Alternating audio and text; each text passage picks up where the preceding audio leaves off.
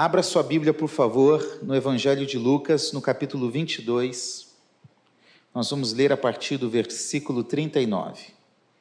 Você pode ficar em pé, por favor? Todo mundo achou? Quem trouxe a Bíblia, diga amém. Que bom. Falei Bíblia, não celular, tá, gente? E saindo Jesus foi como de costume, para o Monte das Oliveiras. E os discípulos o acompanharam. Chegando ao lugar escolhido, Jesus lhes disse: Orem para que vocês não caiam em tentação. Ele, por sua vez, se afastou um pouco e de joelhos orava, dizendo: Pai, se queres, afasta de mim este cálice. Contudo, não se faça a minha vontade, e sim a tua. Então lhe apareceu um anjo do céu que o confortava. E estando em agonia, orava mais intensamente. E aconteceu que o suor dele se tornou como gotas de sangue caindo sobre a terra.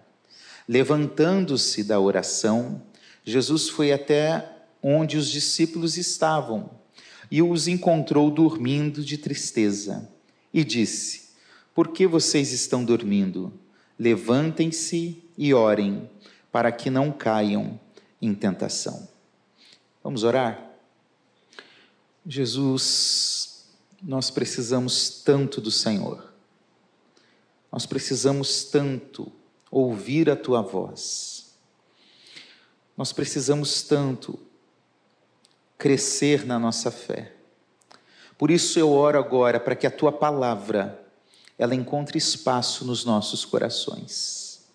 Se há algum impedimento em mim, quebra agora, Jesus. Se há algum impedimento no meu irmão, na minha irmã que aqui estão, ó Deus, também quebra e que haja liberdade do Senhor falar e ministrar aos nossos corações. Assim nós oramos, em nome de Jesus. Amém. Pode se assentar? O tema da minha mensagem nessa noite é compromissos para uma vida na presença de Deus. Nós estamos vivendo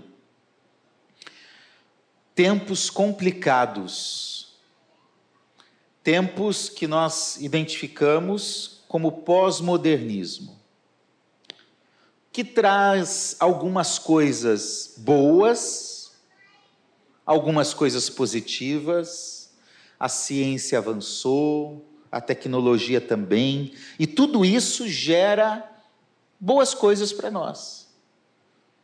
Quem aqui lembra do tempo em que telefone era um patrimônio? Você passava na herança, tinha que pagar durante anos. Quem lembra disso? Quem lembra? Hoje, tem gente que fala aqui, liga aqui e atende no outro aqui. Alô, oi. É, de tanto telefone que tem. Celular, enfim. Telefone em casa nem faz mais diferença. Essa é a verdade. E hoje nós temos aí uma abundância de, na tecnologia, na área da telefonia. O próprio Google, que coisa boa que é você tiver qualquer dúvida, você entra e pergunta para o Google. Google, né? O que, que é isso? E ele vai te trazer lá algumas respostas, algumas erradas, mas a maioria dá para você usar. Então, gente, tem bons, bons recursos desse tempo, mas também tem algumas coisas perigosas. Nós vivemos um tempo do secularismo, em que se rejeita tudo que tem o nome de religião. Ligue a televisão hoje e você vai ver algum documentário, algum noticiário, alguma fala de algum apresentador em algum momento dizendo assim: a religião que fique no cantinho dela, no mundo privado dela. E muitas pessoas vão se afastando de Deus, da igreja, da presença de Deus. E eu estou trazendo aqui algo que poderia ser até uma uma redundância, porque se o Espírito de fato habita em mim, isso quer dizer que todo o tempo eu estou na presença de Deus, sim ou não? Em tese, sim.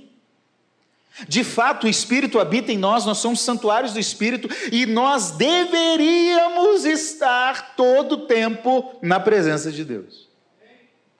Contudo, existem algumas disciplinas cristãs, algumas atitudes cristãs, que nos levam a comprovar que de fato Deus está em mim. Porque apesar de saber e reconhecer que o Espírito deveria habitar em mim, a verdade é que o comportamento que muitas vezes nós temos dia após dia não demonstra que nós temos a presença de Deus.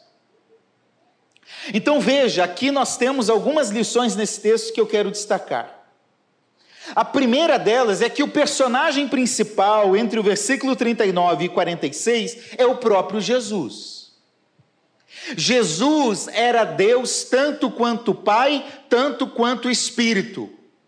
Jesus tinha uma comunhão plena, perfeita com o Pai. Mas o texto me diz que ele de costume foi ao Monte das Oliveiras e lá foi para orar. Então veja que tem atitudes a serem tomadas por aqueles que têm a presença de Deus na sua vida. E eu quero falar de quatro atitudes aqui. Primeiro, passar mais tempo em oração. Olha comigo os versículos 39. Jesus foi, como de costume, para o Monte das Oliveiras e os discípulos o acompanhavam. Versículo 40. Chegando ao lugar escolhido, Jesus disse: Orem, para que vocês não caiam em tentação. Versículo 42, diz o texto, dizendo a oração dele: Pai, se queres, afasta de mim este cálice, contudo não se faça a minha vontade e sim a tua. Ou seja, o texto está demonstrando que Jesus tinha uma prática regular, uma prática continuada, a ponto de Lucas dizer: é costume dele orar. E essa é uma evidência de que Deus está em nós. É quando nós temos sede de Deus, desejo por Deus, desejo pela oração. A oração tem que ser um costume da nossa vida. A verdade é, meus irmãos, que todos nós aqui dentro já devemos ter falado em algum momento da vida assim: eu não orei porque não tive tempo. Quem confessa esse pecado junto comigo, levanta a mão. Você já sabe que é mentira. Porque tempo é uma questão de prioridade. Eu tenho tempo para o que eu quero ter tempo. Eu encontro tempo para o que eu acho que é importante na minha vida. Alguém aqui esqueceu de almoçar hoje? Hã? Alguém esquece o dia do salário? Hã? Duvido. Cadê os flamenguistas? Eu não vou falar nada, eu prometo, eu prometo, eu prometo. Cadê os flamenguistas? Levante a mão. Alguém esqueceu que o Flamengo jogou no último sábado? Querem esquecer agora, mas naquele dia não. Você está vendo que nós escolhemos o que é prioridade na nossa vida e nós, miseravelmente, às vezes chegamos ao final do dia e dizemos: Eu não orei porque eu não tive tempo. Na verdade, falta vontade, na verdade, falta compromisso, na verdade, falta relacionamento com Jesus, porque aquilo que é importante nós fazemos. E nós não oramos porque nós não consideramos a oração importante. Para muitos, oração é até um peso, é uma obrigação. Há uma brincadeira aí que diz que se alguém ora um minuto, todo mundo ora com ele. Se alguém ora dois minutos, todos oram olhando para ele. Se alguém ora mais do que três minutos, alguém ora contra ele. Nós somos impacientes com a oração. E o texto está dizendo que Jesus tinha o costume de orar. Você quer saber por que, que Jesus venceu? Por que, que Jesus conseguiu cumprir o propósito de Deus? Por que, que Jesus conseguiu viver uma vida diferente da vida da maioria dos religiosos daquela época? É porque ele escolheu ter comunhão com Deus. Ele disse não para as coisas dele. Ele diz aqui: Pai, não é a minha vontade. A minha vontade é até, Pai, que eu não vá para a cruz, que eu não passe por isso. Essa é a minha vontade humana. Mas não seja feita a minha vontade, mas a tua vontade. Para você viver a vontade de Deus na sua vida vida, você precisa de orar, você precisa de oração. E cuidado com o crente seis horas. Graças a Deus que a Maranata tem uma diferença nisso. Mas muitas igrejas por aí, termina o culto, vem 500 pessoas. Eu não estou dizendo que é vir, não é para vir para frente pedir oração. Há momentos específicos, venha, busque o seu pastor, busque alguém para orar com você. Mas tem gente que a gente ora aqui no culto, e aí ele vem no final do culto e fala: ora de novo por mim. Não, não, não, não, não. Oração é um compromisso para todos. E por favor, diferente do que se pregam por aí em alguns lugares, a minha oração como pastor não é mais forte do que a sua oração. A minha oração não tem poder, porque a oração não traz o poder para o homem, a oração está no poder do nome de Jesus. Quando eu oro em nome de Jesus, o céu se abre. Pode ser bispo, apóstolo, vice-deus, quarta pessoa da trindade, ter, derramar 500 olhos na sua cabeça, usar manto, usar qualquer coisa. A tua oração é poderosa, porque ela alcança o Senhor, ela sobe como incenso suave e Deus recebe a tua oração. Nós precisamos desenvolver o costume de orar. Você, ah, Deus habita em mim e eu quero estar na presença de Deus. Vai orar vai orar. E olha que a oração, primeiro, oração não é só para pedir. Senhor, ah, dá um pó de emprego. Senhor, cura meu filho. Senhor, me dá isso. Ou oração chata. Oração tem um caráter preventivo em nossas vidas. Primeiro, para nós descobrirmos a vontade de Deus. É isso que Jesus está orando aqui. Pai, a minha vontade é essa, mas não seja minha, faça-se a sua. Na oração do Pai Nosso, ele diz exatamente isso: que não seja feita a minha vontade, mas a do Pai. Então, você quer descobrir qual é o teu futuro, o, teu, o propósito de Deus para a sua vida? Você precisa orar mais, porque você vai conhecer o Deus que tem o futuro nas mãos dele. E ele vai testificando no seu coração. Segundo, a oração vai te livrar de tentações.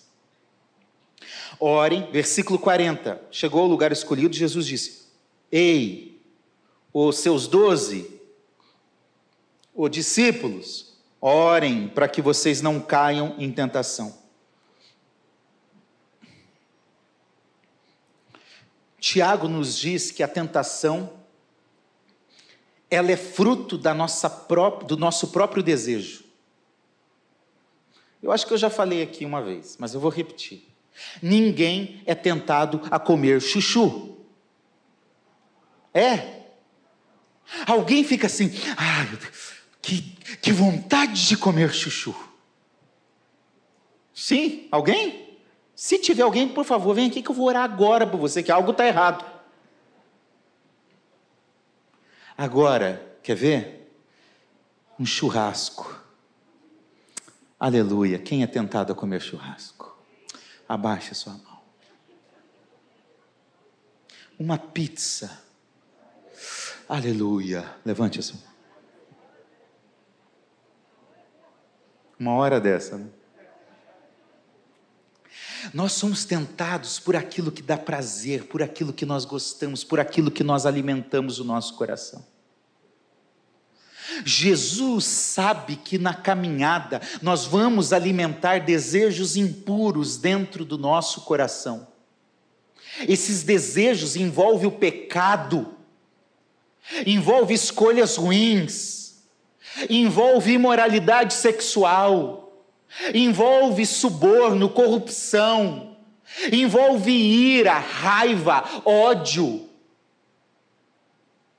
Nós somos tentados todos os dias Porque a tentação é uma arma de Satanás para nos afastar da presença de Deus. Ele vai tentando, ele vai tentando, exatamente o que o termo diz, até o ponto que você cai e se afasta e se esfria. Não pense que as pessoas se afastam da igreja de uma hora de uma hora para outra. Hoje eu não vou mais. Não, é aos pouquinhos. Ela vai brincando com o pecado. Ela começa a faltar um culto ou outro, ela vai quando dá vontade, ela deixa de ler a Bíblia, ela já não ora mais. Quando ela vê, ela está totalmente distante. Agora, qual é o segredo, qual é a chave que Jesus nos deu para vencer a tentação? Orem para que vocês não caiam em tentação. Porque fala a verdade, quem aqui já experimentou aquele momento de dobrou o joelho, ou às vezes dentro do carro. Essa semana eu estava dentro do carro, eu vindo do centro. Esse trânsito voltou de uma hora e pouco. Uma, tem dia que eu estou levando uma hora e meia, uma hora e quarenta entre indo para o centro, daí mais uma hora, uma hora e pouco voltando. E aí eu estava lá e eu falei, eu vou orar. Eu saí do centro orando e cheguei aqui. Ah, se eu pudesse voar dentro do carro. Ah, quando a gente está cheio da presença de Deus, por meio da oração, por glorificação, quando a gente está cheio de louvores nos lábios, a gente passa o dia cantando, a gente passa o momento na presença de Deus. Meus irmãos, não há espaço para o pecado na nossa vida. Mas, como diz o ditado, mente vazia, oficina do diabo. Está sossegado? O texto bíblico diz que Davi deveria ter saído para guerrear. Era tempo dos reis irem para a guerra.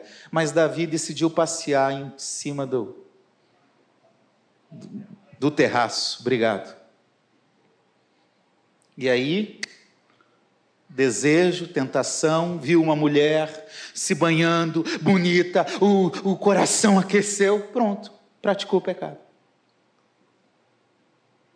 Sabe qual é a diferença de, de uma igreja mais antiga para a igreja de hoje? Quem aqui é crente antigo? Levante a mão. Muito bem. Os crentes e os pastores antigamente não tinham nem tanto conhecimento bíblico e teológico. A igreja não tinha ar-condicionado. Aliás, eu não conheço a história direito, mas eu acho que aqui o nome forninho quer dizer exatamente que era quente. Não tinha ar-condicionado. Os recursos financeiros eram mais escassos, sim ou não? Eu sou da época, na minha infância, que a gente comia o que a gente chamava de mistura no final de semana. Coca-Cola era uma vez ou outra.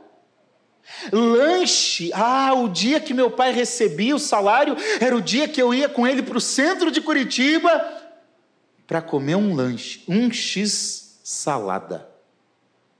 A vida era difícil, os recursos tecnológicos não existiam, os recursos que ajudaram a vida não existiam. Mas sabe qual era a diferença da, da igreja? Ela orava. Ela orava. Tinha culto que começava na oração e terminava na oração. Vigília começava muitas vezes 8 horas da noite, 7 horas da noite, 9 horas da noite e até 5, 6 horas da manhã, e muito desse tempo era orando.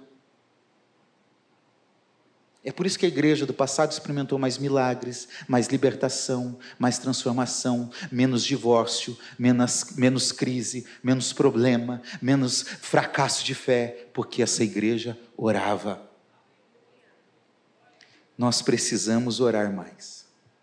Quer vencer? Tentação, problema, pecado, ore mais. Ore mais. Oração é o meio mais eficaz para comunicar-se com Deus.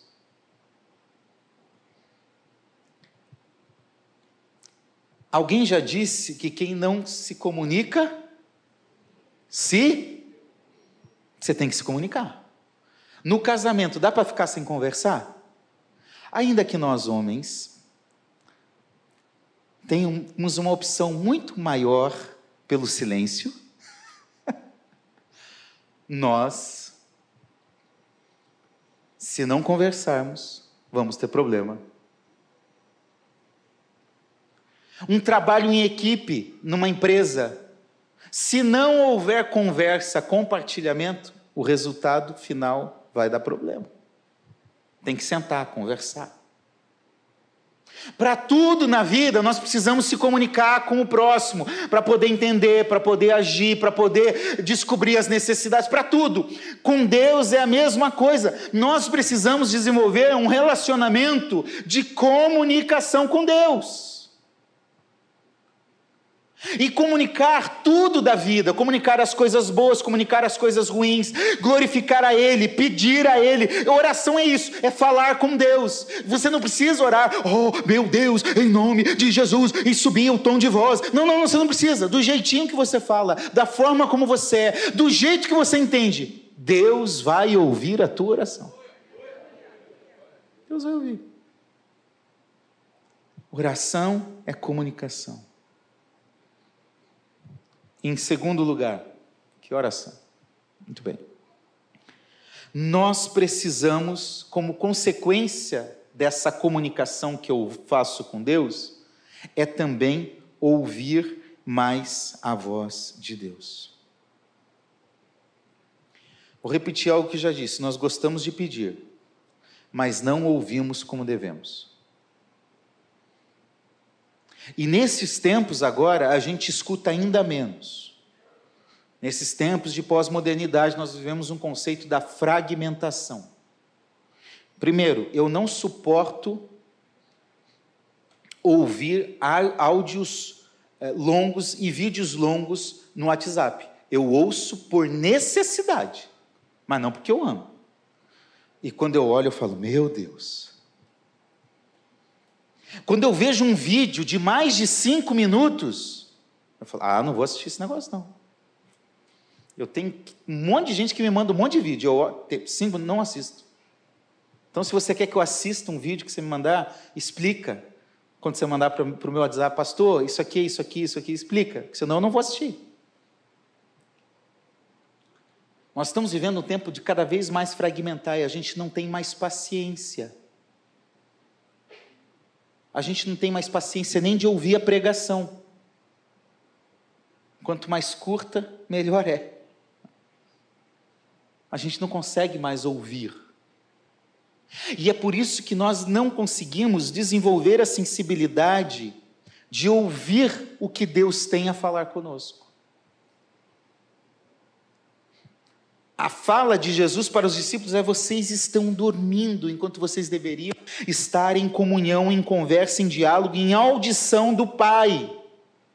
Por que, que Jesus saiu e foi para um jardim, para um lugar separado, para um lugar secreto, como ele de costume fazia? Porque eu tenho que sair do barulho da multidão, do barulho da tecnologia, da, da rotina agitada do dia para um lugar de silêncio. É por isso que um dos modelos bíblicos de oração é: entra no teu quarto e tranca a tua porta. Pastor, eu não posso orar aqui? Claro que pode. Eu não posso orar no carro? Claro que pode. Eu não posso orar andando na rua, no meio, de, no calçadão aqui de Caxias, todo mundo em volta? Pode e deve. Mas aquela oração do secreto, aquela oração do quarto trancado, aquela oração que só você e Deus sabe, aquela oração em que você abre o coração para Deus e você para para ouvir Deus, essa é a oração que vai transformar você. Às vezes aqui na igreja a gente tem que orar bonito, né? Tem um monte de gente aqui ouvindo.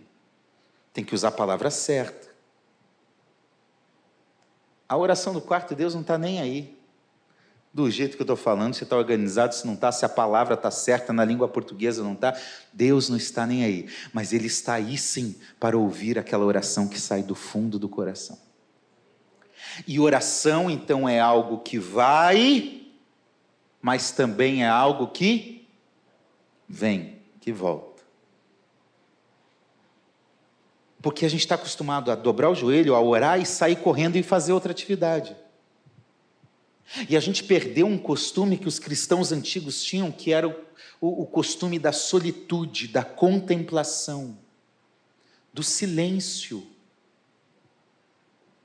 de ficar quieto, Terminou a oração, vai ler um pouco da Bíblia, porque Deus vai usar a palavra dele para falar com você. É de tentar ouvir a voz de Deus e ver o que, que Deus tem para falar conosco, meus irmãos. Nós precisamos ouvir mais a voz de Deus. E uma das formas que Deus fala é por meio da pregação. Paulo diz isso a Tito. Ele diz que a pregação é a palavra de Deus. Só que tem uma coisa. Qual foi a pregação do último domingo?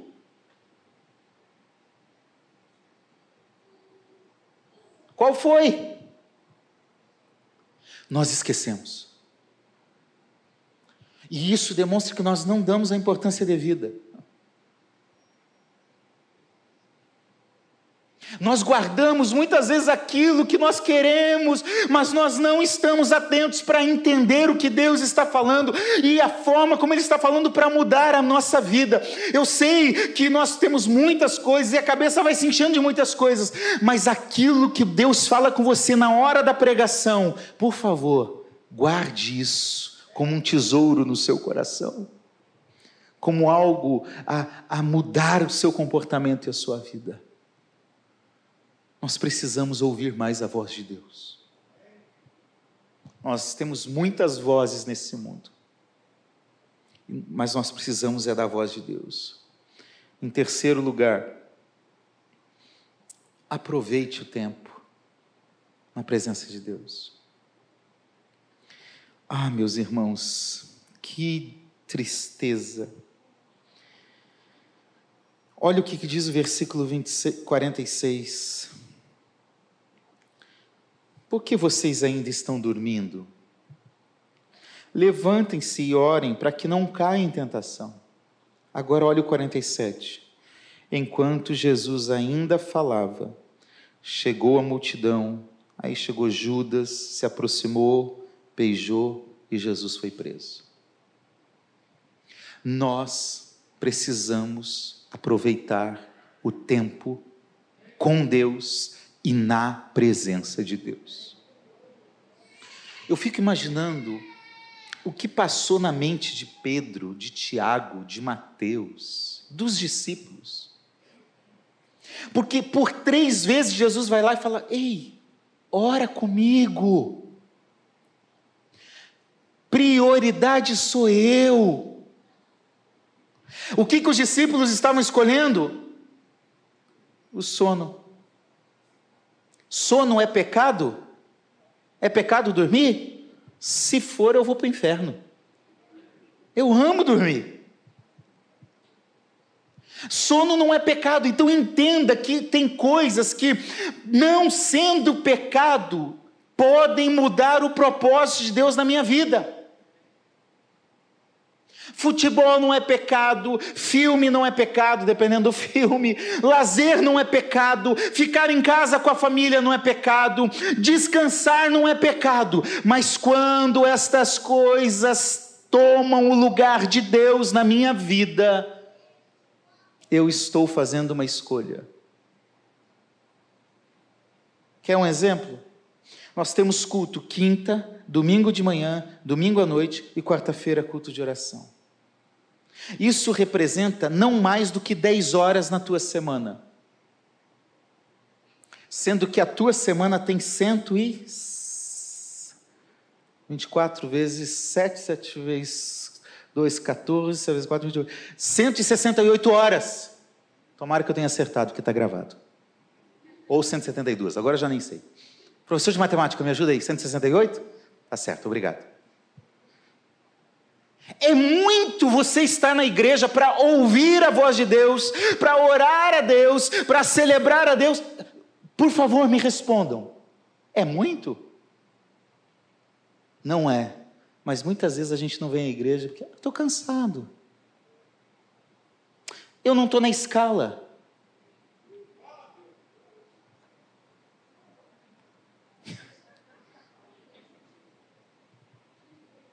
Ah,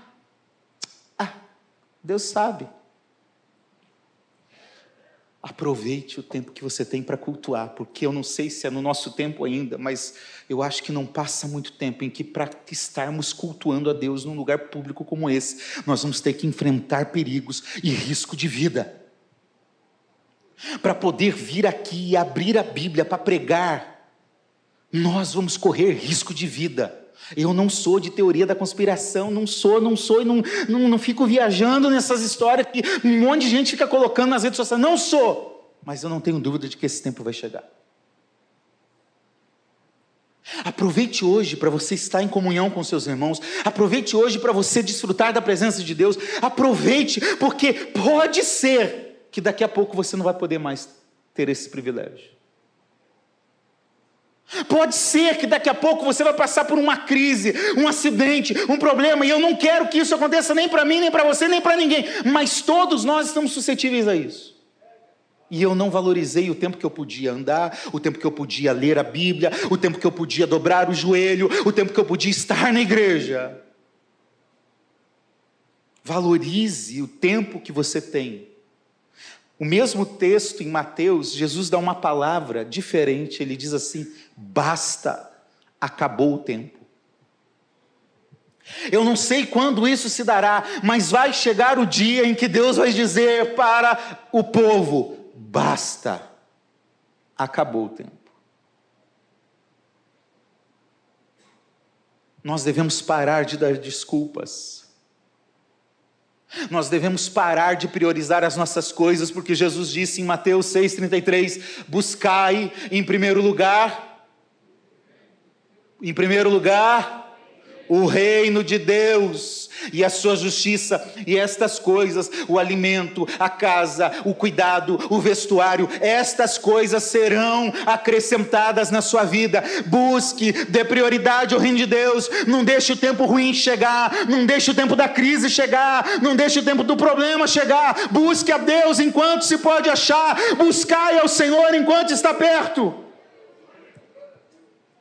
Escolha hoje gastar o seu tempo e a sua vida com Deus, servindo a Deus.